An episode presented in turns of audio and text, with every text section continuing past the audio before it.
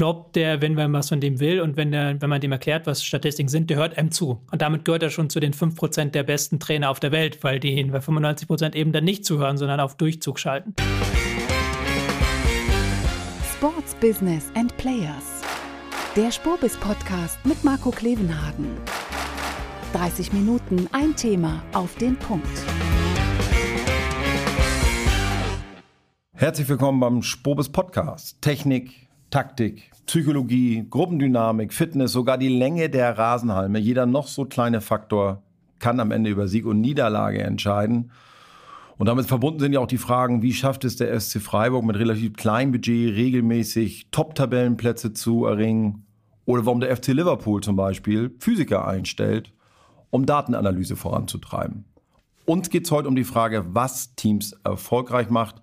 Und darüber sprechen wir mit Tobias Escher, erfolgreicher Journalist, Autor, Blogger, betreibt unter anderem den Taktikblog Spielverlagerung.de, hat mehrere Bücher geschrieben genau zu diesem Thema und wird uns hoffentlich einiges darüber erzählen können, was eben es ausmacht, ein Team erfolgreich zu machen. Und das Timing hätte nicht besser sein können. Ich rede heute mit ihm kurz vor dem Viertelfinale der Fußball-Weltmeisterschaft und wir alle wissen, zu dem Zeitpunkt ist die deutsche Nationalmannschaft aus dem Turnier schon ausgeschieden. Und mit der Frage gehe ich natürlich gleich auf ihn los woran das lag.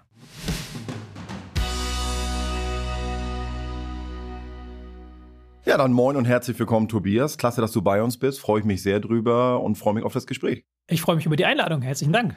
Wir machen uns immer so ein bisschen locker, ein bisschen, bisschen aufwärmen hier am Anfang und da gibt es immer auch einen kleinen Jingle dazu. Das Warm-up der Zeitpunkt unseres Gespräches und das Thema hätte eigentlich nicht besser gewählt sein können, weil wir sind eigentlich noch mitten in der, in der Fußball-WM. Die deutsche Mannschaft ist ausgeschieden. Wir reden gerade, äh, die nächsten Spiele im Viertelfinale stehen an. Und da ist natürlich erstmal, lass uns da den, den aktuellen Aufhänger nehmen.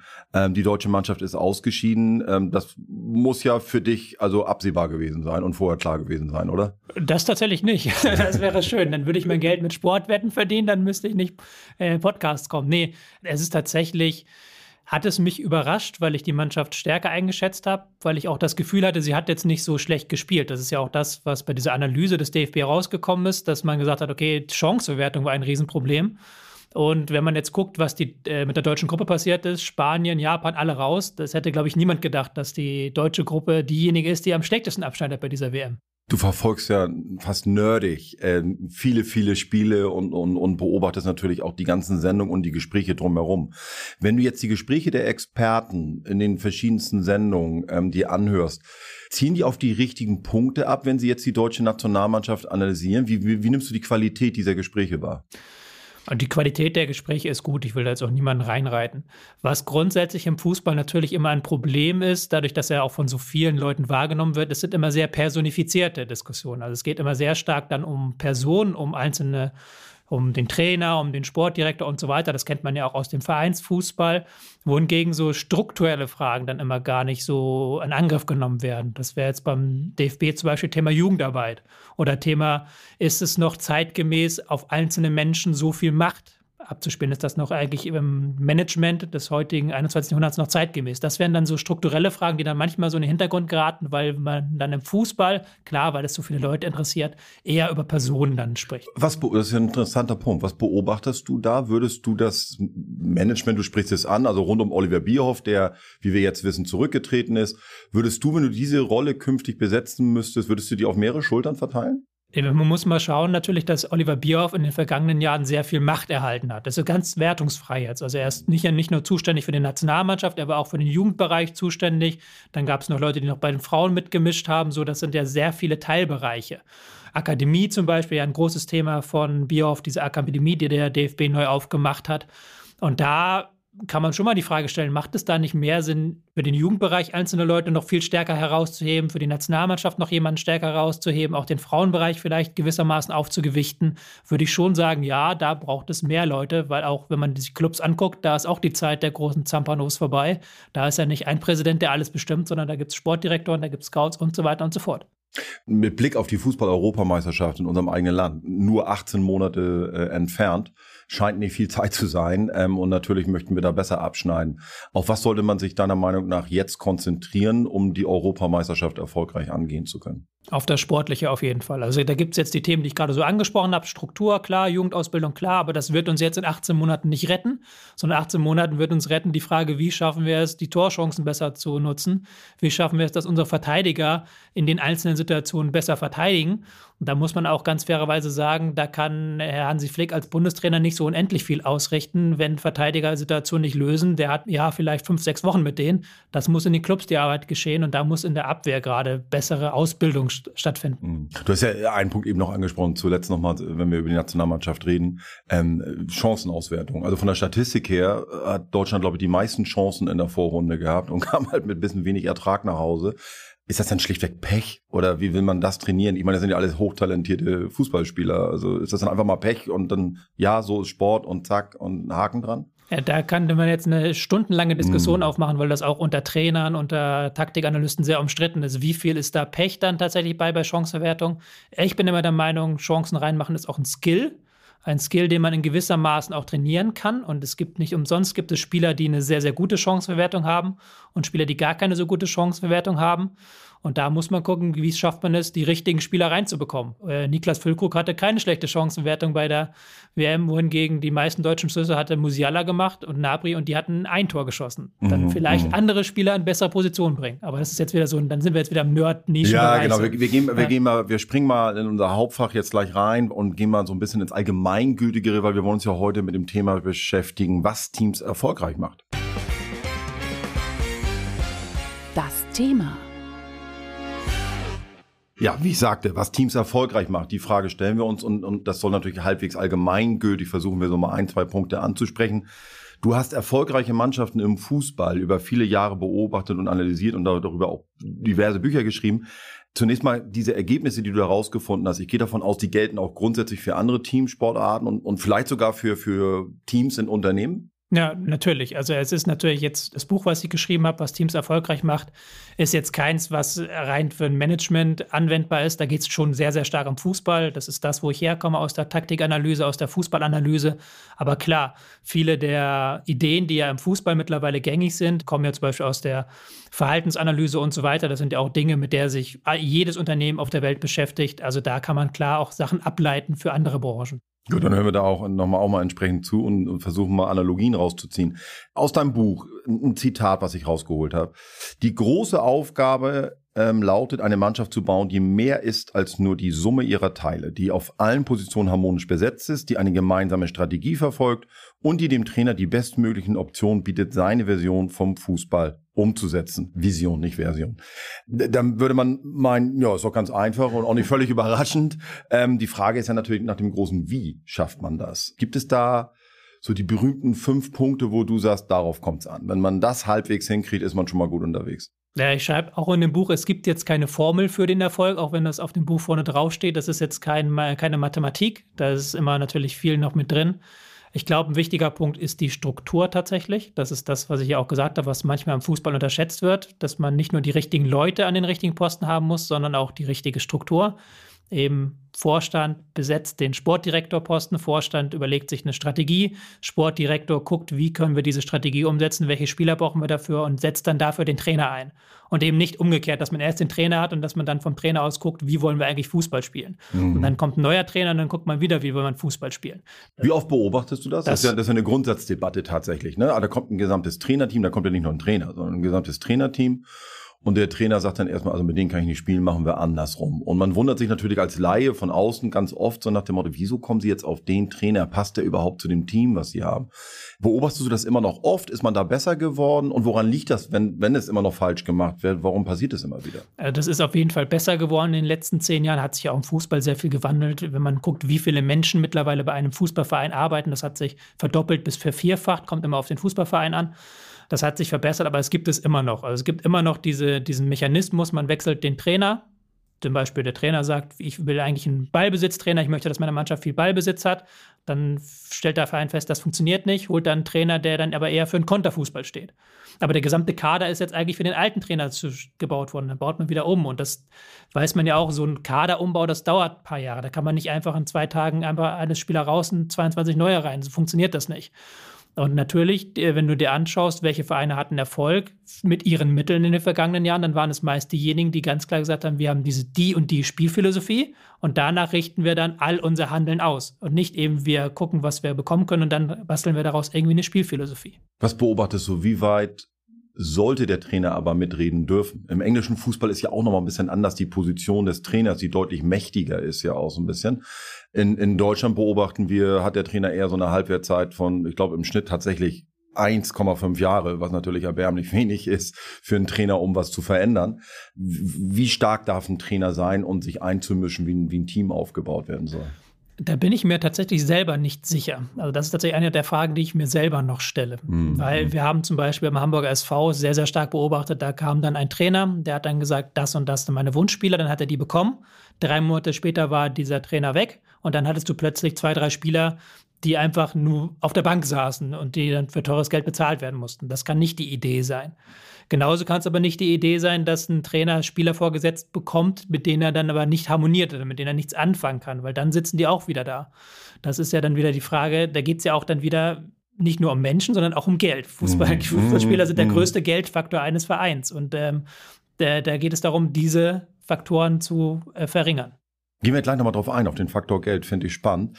Ähm, noch, noch ein kleiner Einschub. Du bist ja kein Wissenschaftler, nochmal. Du bist, du bist ein hochinteressierter Fußballanalytiker, hast dir eben, guckst dir eben sehr viel Spiele an. Aber fließt in deinen Analysen wissenschaftliche Aspekte rein, zum Beispiel aus dem Bereich der Psychologie oder, oder Arbeitswissenschaften? Also, ganz klassisch kennen viele von uns. Das ist ja so dieses Farbmodell, ich glaube DISG-Modell, wo so Persönlichkeitsmodelle angewandt werden, wo, wo unterschiedliche Charaktere vom Menschen beschrieben werden und die Farben zugeordnet werden. Fließt sowas in deine Überlegungen mit ein, weil das solche Charaktere wirken sich ja auf so ein Team ein. Ja, natürlich, das ist ein, natürlich ein Faktor. Aber mhm. vor allen Dingen ist es ein Faktor, ich beobachte ja Fußballvereine. Ich bin ja ein Außenstehender, ich bin mhm. ja jetzt mhm. keiner, der Verantwortung übernehmen muss. Mhm. Ich bin jemand, der äh, klug labern darf. Mhm, mhm. So, aber natürlich, es gibt Fußballvereine, die sehr stark mit diesem Modell arbeiten, die sehr stark gucken, okay, wie kriegen wir, wir brauchen Leader im Team, wir brauchen Follower im Team, wir brauchen Spaßvögel im Team und so weiter. Dadurch alleine fließt das dann wieder in mich rein und ich gucke, wie funktioniert das, was sind da die Modelle dahinter. Kahnemann ist ja da ein großer Name, der, der da sehr viel genutzt wird, auch von Fußballvereinen und dann natürlich lese ich mir dann das durch, um zu schauen, was machen eigentlich die Fußballvereine.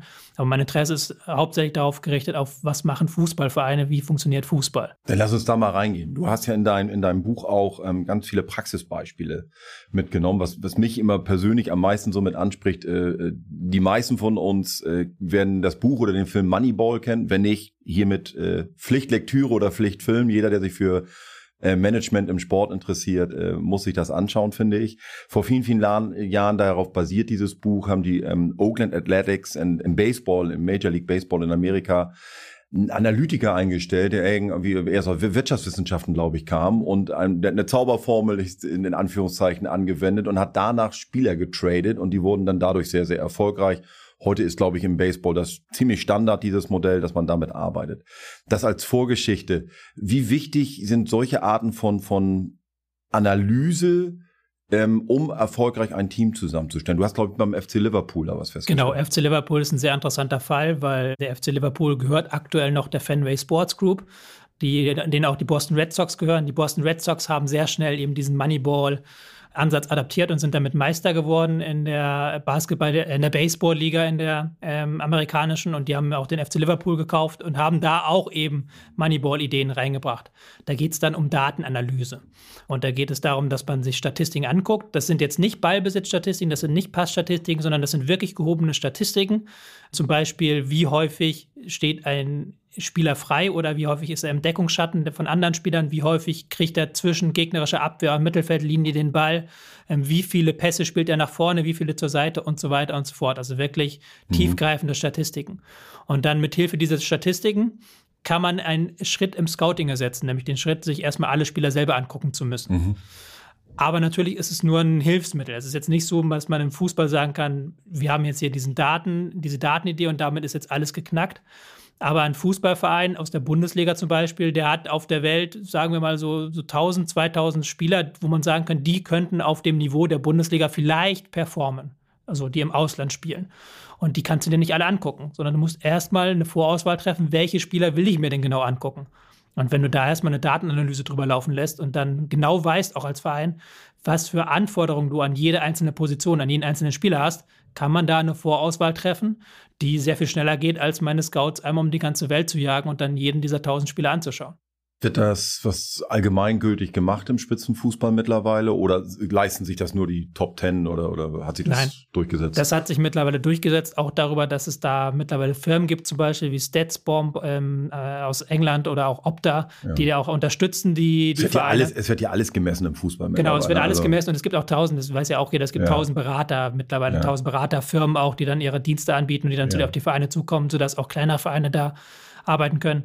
Die großen Vereine haben alle ihre Analytics Departments. Mhm. Also die großen Vereine nehmen sich da mittlerweile auch die Leute weg, die bezahlen die Leute gut und die achten auch darauf, dass die, die Erkenntnisse, die sie in statistischer Hinsicht haben, dass die nicht nach außen dringen. Ist mhm. natürlich klar, wenn der FC Chelsea jetzt die Idee hat, wir haben jetzt hier so ein Analysemodell, das uns einen Vorsprung gibt, dann werden sie dafür sorgen, dass die, dieses Analysemodell eben nicht bei Liverpool oder bei Real Madrid oder bei Bayern München, mhm. die auch eine sehr, sehr große Abteilung in der Hinsicht haben, ähm, dass es da nicht landet. Was glaubst du, wie hoch ist der Erfolgsfaktor von solchen Analysen? Also das eine ist ja Daten zu haben. Die Kunst ist ja, diese Daten auch auszuwerten in einer Form, dass sie einem nutzen. Also wie hoch würdest du diesen Faktor werten?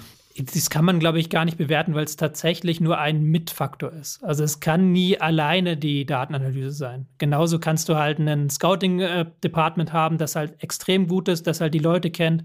Borussia Dortmund im Jugendbereich, die, die kennen jeden Spieler, der irgendwie in der U16, U17 Nationalmannschaft auftaucht, den kennen die schon zwei, drei Jahre vorher, weil die ab 14, 13, 12 anfangen, zu den Turnieren, zu den Internationalen zu gehen und da zu gucken. Das ist dann auch ein Faktor. Aber du musst diese Sachen kombinieren können. Du musst natürlich kombinieren können und du musst immer eine Struktur wieder haben. Da sind wir wieder bei Struktur, dass derjenige, der nachher die Entscheidung trifft, auch den Leuten zuhört, die die Arbeit machen. Mhm. Ich kenne auch noch, das ist jetzt seltener geworden, aber vor drei, vier, fünf Jahren, dass dann Clubs gesagt haben, wir holen uns jetzt den Datenanalysten, das ist das große neue Ding. Und dann saß der irgendwo dann im Büro hinten in der Ecke vom äh, Geschäftszentrum und den hat nie jemand zugehört. Der hat da seine Analysen gemacht und das, das hat aber den beim, Chef nicht interessiert. Da sind wir wieder beim Team, ne? Also ja. wenn der Sportdirektor und der Trainer genau. das nicht interessiert. Ist das, ist das beim FC Liverpool, um das nochmal aufzugreifen? Ich glaube, da ist, da, du hattest beschrieben, fand ich wirklich spannend. Da ist, ähm, ich glaube, ein Herr Graham ist, ich glaube, Physiker eigentlich vom Beruf und der in dieser Analystenabteilung arbeitet vom FC Liverpool. Und ich, du hattest da beschrieben, weil du eben sagtest, ja, Pässe werden da auch und so, aber ich fand stark, dass der gesagt hat, naja, Pässe sind eben nicht Pässe. Also in der Datenanalyse muss man natürlich nachher drauf gucken, sind das konservative Pässe, die jeder spielen kann? Oder ist das eben ein Pass, der schwierig ist, über vier, fünf ähm, Spieler hinweg in die Tiefe rein und der ist viel, viel höher zu bewerten? Was glaubst du, hast du das mitgekriegt, wie der Herr Graham mit, mit, mit jetzt mit Klopp, wie eng arbeiten die zusammen? Äh, das ist jetzt nicht so, dass die sich jeden Tag auf einen Kaffee treffen, sowas, aber ich weiß gar nicht, ob es Graham war, aber irgendeiner von den Jungs da hat mhm. gesagt, Klopp, der, wenn man was von dem will und wenn, der, wenn man dem erklärt, was Statistiken sind, der hört einem zu. Mhm. Und damit gehört er schon zu den 5% der besten Trainer auf der Welt, weil die mhm. bei 95% eben dann nicht zuhören, sondern auf Durchzug schalten. Stimmt auch nicht mehr ganz, also das ist auch, auch ein bisschen veraltet mittlerweile. Aber ich glaube, das ist ja auch das, was bekannt ist über Jürgen Klopp, dass seine Stärke ist, alle mitzunehmen im Verein und alle helfen zu lassen. Mhm. Und die, klar, die geben jetzt nicht jeden Tag Input und auch die Spieler kriegen das teilweise gar nicht mit, was die machen, aber die geben dann ihre statistischen Berichte ab, dann geht das zusammen mit der klassischen Scouting und der klassischen Analyseabteilung und die guckt dann, welche Informationen sind wichtig für das Trainerteam. Und dann kann das Trainerteam eben die wichtigen Informationen raussuchen. Zum Beispiel kann das, kann das sein, dass der Rechtsverteidiger des Gegners äh, mit dem linken Fuß ne, ähm, den Ball springt ihm dann einen Meter weit weg und mit dem rechten Fuß nur einen halben Meter weit weg, sodass man halt gucken kann, okay, wie kriegen wir es hin, dass der immer den Ball auf den linken Fuß bekommt. Mhm, Bei mhm. solchen Detaillevel sind wir beim internationalen Spitzenfußball mittlerweile angekommen. Wahnsinn, ne? Aber, aber deswegen interessiert es mich auch so sehr, weil man immer das Gefühl hat, man könnte damit noch so viel ähm, optimieren. Ähm, lass uns, du hast es angedeutet, Faktor Management natürlich in einem, in einem Club. Ja, natürlich macht der, ist das ein riesiger Faktor. Wenn wir jetzt aber mal auf das Thema Geld dabei nochmal speziell gucken. Wie sehr oder wie viel sehr macht Kapital es einfacher, eine gute Mannschaft zu formen? Ist das dann nach dem Motto, ja, wenn du genug Geld hast, kauf dir die besten Spieler, die werden das so gut können am Ende des Tages. Ob das jetzt ein gut zusammengestelltes Team ist, ist egal. Die werden das hinkriegen, weil die einfach die Einzelspieler so stark sind. Wohl dem, der sich dann sowas leisten kann. Ja, um es populistisch zu sagen, wenn der FC Bayern einen Spieler für 7, 8 Millionen kauft und der Spieler entpuppt sich dann als Flop und muss dann nachher für ablösefrei verkauft werden, weil den keiner haben möchte. Äh, bisschen Pech gehabt, aber das zahlen sie aus der Portokasse, wenn das dem VfL Bochum passiert dann können die den Kursverwalter bestellen. So, mhm. das ist natürlich ist das ein wesentlicher Faktor. Mhm. Aber ich habe in dem Buch ja zum Beispiel ein Kapitel über Manchester City geschrieben, die ja seit 2008 von abu-dhabischen Investoren unterstützt werden und die schon in den ersten Jahren verdammt viel Geld bekommen haben, die in den ersten sechs, sieben, acht Jahren mehr Geld auf dem Transfermarkt ausgegeben haben als jeder andere Verein. Und die haben sehr lange gebraucht, um damit wirklich zum Spitzenfußball zu gehören. Die haben in der Champions League, das, bis Pep Guardiola gekommen ist, eigentlich immer auf den Sack bekommen. Das mm. muss man so mhm. deutlich sagen. Die mm. haben gegen mhm. Bayern München verloren, die haben gegen den FC Barcelona verloren. Die haben eben es nicht geschafft, mit diesen alten Spitzenclubs zu connecten. Warum? Weil die Spieler gekauft haben, weil die große Namen gekauft haben, aber sie haben keine Spielidee gehabt. Sie das war sowieso auffällig in der Premier League. Ne? Ja. Also die, die, klar, die Premier League immer deutlich mehr Kapital zur Verfügung als andere Ligen, haben sich daher am Anfang sehr die besten Spieler der Welt mehr und mehr eingekauft, haben, waren aber gar nicht so erfolgreich im internationalen Wettbewerb. Ne? Und bis sie dann mal auf die Idee kam, vielleicht müssen wir auch die besten Trainer noch dazu kaufen. Vielleicht müssen wir ne? die besten Trainer dazu kaufen, vielleicht müssen wir die besten Datenanalysten dazu kaufen, die besten Sportdirektoren, die haben ja mittlerweile eben dieses Know-how gekauft. Und auch, das hatten wir noch gar nicht das Thema, das Thema Steine. Also nicht nur Beine, Köpfe, mm, Steine. Mm. Also was Manchester City ja dann gemacht hat, ist, die haben sich da einfach für ein paar hundert Millionen das äh, eines der besten Trainingszentren der Welt direkt neben das Stadion gesetzt. Das war ja auch ein Grund, warum sie investiert haben überhaupt in diesen Verein, weil sie wussten, da ist ganz viel Bauland frei, wir können da ein geiles Trainingszentrum hinsetzen. Und erst danach sind sie richtig durchgestartet, mm. weil dann eben auch Spieler die nicht nur, ich, ich sage jetzt mal so salopp, die nicht wegen des Geldes kommen, sondern die sagen, wir wollen der beste Spieler der Welt werden, wie ein Kevin De Bruyne, der hat das Trainingszentrum gesehen und hat dann gesagt, okay, äh, erstens geil, dass ich hier so viel Geld bekomme, aber ich habe hier auch die Chance, nochmal dem besten Fußballer der Welt zu werden und das nehme ich, nehme ich wahr. Umso bewundernswerter finde ich ja, ähm, wenn jetzt ein Club wie der SC Freiburg, dem nicht solche äh, Gelder zur Verfügung stehen, dann sportlich so erfolgreich ist. Was ist deren Geheimnis? Wieso kriegen die das so gut hin im Vergleich zu anderen? Ja, jetzt muss ich wieder ein bisschen das ad absurdum führen, was ich gesagt habe. Mhm. Es geht um Strukturen und das, mhm. ja, geht es auch drum, aber da geht es auch um Personen. Also der SC Freiburg hat in der Führungsriege Personen, die seit 20 Jahren zusammenarbeiten. Also die wirklich sich kennen. Hartenbach als Scouting-Chef, der schon unter ähm, Christian Streich in den, in, in die Jahrtausendwende haben die zusammen das Trainerteam gemacht für die A-Jugend des SC Freiburg. Also die kennen sich eben und ähm, der Hartenbach, der weiß ganz genau, was für Spieler der äh, Streich, äh, Streich mag. Der Seier, der dann noch der dritte Glied ist, der hat auch jahrelang mit denen zusammengearbeitet eben nicht alle zwei Jahre die handelnden Personen auszutauschen, sondern da wirklich eine Synergie zu schaffen zwischen den Leuten. Und auch da wieder, aber diese Leute haben alle in über 20 Jahren hinweg gemeinsam eine Idee vom Fußball entwickelt. Und diese Idee setzen sie gnadenlos und wirklich clever um. Der, ich glaube, was doch auch immer darauf einwirkt, ist das Thema Anspruch, oder? Also wenn, wenn, ähm, wenn du zum FC Bayern kommst, dann wird jeder Spieler scheinbar stärker, weil man ihm auch sofort, angeblich sofort einimpft. Wenn du jetzt hier das rote Trikot anziehst, dann wirst du automatisch 50 Prozent besser, weil das ist der Anspruch und du spielst hier beim Rekordmeister einen der erfolgreichsten Vereine der Welt. Andersrum formuliert, du hattest von den HSV beispielsweise genannt, der hat auch viele, viele Jahre für sich ganz viel in Anspruch genommen, konnte das aber nie liefern, wo man eher das Gefühl hat, die, die, die Spieler kommen da gar nicht mit klar. Wie wichtig ist, dass so ein, so, ein, so ein Club, so ein Verein den richtigen Anspruch für sich definiert, damit auch die Spieler, damit auch die Teams damit umgehen können? Beobachtest du da irgendwas? Ich glaube nicht, dass es um Anspruch ist, glaube ich, vielleicht das falsche Wort. Ich glaube eher Philosophie ist da das schöne, schönere mhm. Wort. Anspruch hat dann immer wieder, hat, geht es nur noch um den Erfolg, aber Philosophie ist ja noch was, was mehr umfasst. Also was auch noch den Spielstil umfasst, was auch noch die Symbiose mit den Fans umfasst zum Beispiel, wie man ähm, da zusammenarbeitet. Und der FC Bayern, der weiß genau, was er will. Er will jedes Spiel gewinnen, er will Titel gewinnen, er will, dass die Spieler das bestmöglichste Niveau erreichen. Das ist alles, worum sich der FC Bayern kümmert. So. Und das ist natürlich noch ein Vorteil, weil für, bei Borussia Dortmund wird schon die Frage schwerer, was ist eigentlich das, was wir wollen, weil die wissen, wir würden, können nicht jedes Jahr in Deutschland Meister werden, da ist dieser große FC Bayern. Was ist das, wann sind wir zufrieden? Mhm. Und äh, das hat der SC Freiburg zum Beispiel sehr, sehr clever gemacht, dass die sich dann immer sagen, ja, wir sind hier unten am Zipfel, quasi am Ende der Republik, wir haben jetzt hier nicht das größte Einflusszentrum, wir müssen halt eben was, aber auch was aus dieser aus dieser Schwäche, aus diesem Standortnachteil machen. Wir müssen daraus einen Standortvorteil formen, eben zu sagen, wir sind die Kleinen, wir müssen eben diese 10% mehr Giftigkeit, diese 10% mehr Galligkeit mitbringen in allem, was wir tun.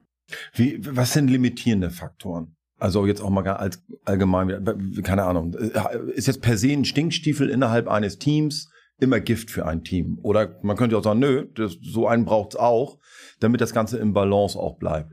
Was sind limitierende Faktoren? Stinkstiefel in einem Team muss kein limitierender Faktor sein. Es muss halt die Mischung sein. Das hatten wir ja vorhin auch schon. Dieses Farbsystem zum Beispiel. Es wird ja auch sogar gesagt, du brauchst halt diese Querdenker im Team, die halt dann mal Nein sagen. Das ist ja auch das, was man häufig beobachtet, wenn dann am Ende alle dieselbe Herkunft haben und alle dieselbe Art äh, zu denken haben. Jetzt im Management-Ebene, dann kommen am Ende so gleichförmige Entscheidungen aus. Das ist ein bisschen ein DFB-Problem, aber das ist weit hergeholt. Limitierender Faktor, klar, ist Geld. Du kannst noch so tolle Arbeit leisten. Der SC Freiburg wird in diesem Leben kein Dauerabonnent mehr auf die Champions League werden. Der limitierende Faktor kann aber auch sein, der Anspruch der Fans drumherum zum Beispiel. Also, dass die Fans einen anderen Anspruch haben an das, was der Verein zu leisten hat, als das, was die Verantwortlichen wollen. Dann sind die Verantwortlichen die Getriebenen. Das haben wir zum Beispiel hier in Hamburg erlebt, der ein Verein, der sich lange als größer gesehen hat, als er ist mit allem drumherum. Und dann wurden halt auch entsprechend Entscheidungen getroffen, die eigentlich der Größe des Hamburger SV nicht gerecht geworden sind. Und auch da wieder, wenn du eine klare Philosophie hast, eine klare Idee, das und das wollen wir in fünf Jahren erreichen, das und das, dafür wollen wir stehen, dann ist das sehr viel einfacher zu arbeiten. Wie lange dauert es, ein System, also ein Team umzustellen im Fußball? Wir hatten es vorhin gesagt, ähm, die, die, die Halbwertszeit von Bundesliga-Trainern liegt bei ungefähr anderthalb Jahren in, in, in Deutschland in der Zeit kann man doch kaum was gestalten oder umstellen, oder? Also wie lange braucht man überhaupt, um ein Team so zusammenzustellen, dass man sagt, das passt jetzt zu der Philosophie, das passt zu dem Kapital, etc. Alles, was du genannt hast. Pep Guardiola hat jetzt mal gesagt, da sind wir wieder so beim Fußball inhaltlichen Bereich, wenn du halt eine Spielidee implementieren willst, brauchst du 100 Trainingseinheiten. Das klingt jetzt erstmal nicht so viel, aber wenn du bedenkst, dass Teams Champions League spielen, Länderspielpausen, dann kannst du sagen, äh, so für so ein großes Team brauchst du knapp zwei Jahre, bis du diese 100 Trainingseinheiten überhaupt erreicht hast, um halt eben deine Spielidee da reinzubringen. Und wenn du die erstmal implementiert hast, dann musst du sie natürlich auch weiter pflegen, hegen, die richtigen Spieler für die richtigen Positionen kaufen. Da geht es dann wieder um Inhaltliches. So. Ein Rechtsverteidiger kann auf 100 verschiedene Arten spielen. Das klingt erstmal so, wir kaufen einen Rechtsverteidiger, dieser Rechtsverteidiger hat da gut gespielt. Das muss nicht bedeuten, dass er bei mir gut spielt. Spiele ich mit Dreierkette, spiele ich mit Viererkette und so weiter jetzt im inhaltlichen Bereich. Und da dann die richtigen Entscheidungen zu treffen, immer wieder die richtigen Spieler zu kaufen für diesen Spielstil, immer wieder den richtigen Trainer auch zu holen, der den Spielstil weiterleben lässt, das ist gar nicht so, gar nicht so leicht. Es geht in die letzte Runde. Tobias, lass uns noch mal ein bisschen zusammenfassen. Du, du sagst, es ist klar, keine Wissenschaft, du bist auch kein Wissenschaftler und ähnliches. Aber wenn du jetzt drei, fünf Punkte zusammenfassen müsstest, so, es gibt keine Formel für Erfolg, sagst du. Aber wenn du drei, fünf Punkte zusammenfassen musst, wo du sagst, Freunde, das muss gegeben sein, dann ist zumindest die Wahrscheinlichkeit, dass man ein erfolgreiches Team zusammenbringt, deutlich höher.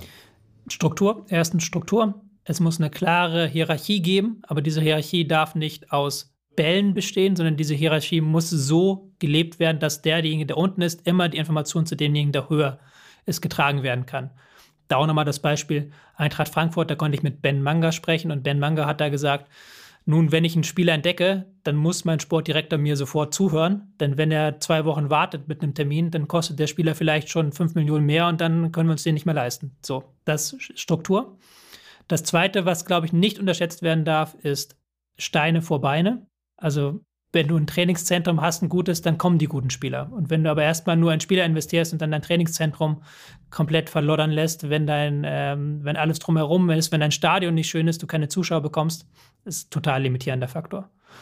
Und das dritte ist, ganz klar wissen wollen, was man eigentlich will. Was ist das Ziel eines Fußballvereins? Ist es Fußballspiele zu gewinnen? Ist es vielleicht den Fans Freude zu bereiten? Union Berlin ist ein sehr gutes Beispiel, die das ganz klare Motto haben, im Zentrum all unseres Bestrebens ist ein guter, ist ein guter Stadiontag für unsere Zuschauer. Und daran richtet sich alles um dieses Stadionerlebnis. Das ist dann auch wieder eine ganz klare Philosophie, die man dann auch wieder auf sportlich übertragen muss. Da kannst du keinen langsamen Ballbesitzfußball implementieren. Die, die wollen kämpfen, die wollen fighten sehen. So.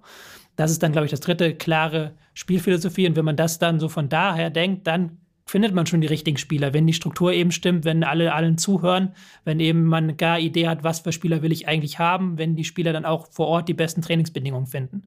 Ja, deswegen passt das auch, was du eingangs sagtest. Ne? Man kann das schon auf Unternehmen übertragen. Ne? Also was Philosophie wird man vielleicht im Unternehmensbereich jetzt heutzutage eher Purpose nennen oder wenn du dein, dein Büro mittlerweile nicht so gestaltest, dass alle sich darin wohlfühlen und auch gerne zum Büro kommen, etc. Ne? Also du hast das gerade angedeutet. Vielen Dank für die da schon mal Zusammenfassung. Wir haben mit, mit der Fußballnationalmannschaft angefangen und du schreibst in deinem Buch auch nochmal, ähm, in, in dem letzten äh, Kapitel, was Deutschland von Frankreich lernen kann. Ähm, ist natürlich wahrscheinlich auch schon mal wieder nur mindestens ein Podcast für sich, aber kannst du da auch kurz nochmal kurz und knapp sagen, was können wir denn von Frankreich lernen? Ja, Frankreich, muss man erstmal sagen, hat in den vergangenen Jahren so viele Talente er ausgebildet, so viele tolle Spieler, die können gar nicht alle mitnehmen. Die haben so viele tolle Verteidiger, davon träumen wir nur. Und dann müssen die irgendwas in der Jugendausbildung richtig machen. Da geht es um Inhalte, darauf will ich mich jetzt nicht darauf fokussieren, aber das wäre eigentlich ein sehr wichtiger Punkt. Vor allem haben die aber auch eine Struktur geschaffen, die eben von Verband und Verein in einem Guss ist. Also der Verband betreibt da ja auch eigene Nachwuchsleistungszentren. Ich glaube, es sind 16 an der Zahl, wo dann eben die besten Talente sind. Und Kilian Mbappé hat beim französischen Verband von 13 bis 15 in Paris, in Clairefontaine, in dem berühmten Nachwuchsleistungszentrum gespielt. Der DFB hat sowas nicht. Der DFB hat äh, über 300 Stützpunkte, wo dann eben die besten Jugendlichen einmal die Woche extra trainieren. Das ist ein bisschen wenig. Und auch die Vereine in Deutschland haben da sehr, sehr stark das Thema schleifen lassen, weil sie eben die besten Talente aus dem Ausland kaufen, dann für teures Geld verkaufen, weil das eben einfacher ist, als den Spielern den richtigen Schliff zu geben. Interessant. Ich bin in meinen Tipprunden, in denen ich unterwegs bin, in der aktuellen Weltmeisterschaft, erbärmlich unterwegs. Ich bin wirklich für jeden Tipp dankbar. Wer wird Weltmeister? Ich habe vor dem Turnier Brasilien gesagt. Ich sage auch jetzt Brasilien. Habe ich auch auf dem Zettel. da stehen zehn Punkte im Raum, Freunde. Äh, die habe ich jetzt auf haben. Sage ich jetzt einfach mal so. Das hat einen Riesenspaß gebracht. Ganz herzlichen Dank für deine Zeit. Ein paar Punkte mitgenommen und allen Hörern geht es hoffentlich genauso. Danke, dass du da warst. Danke für die Einladung.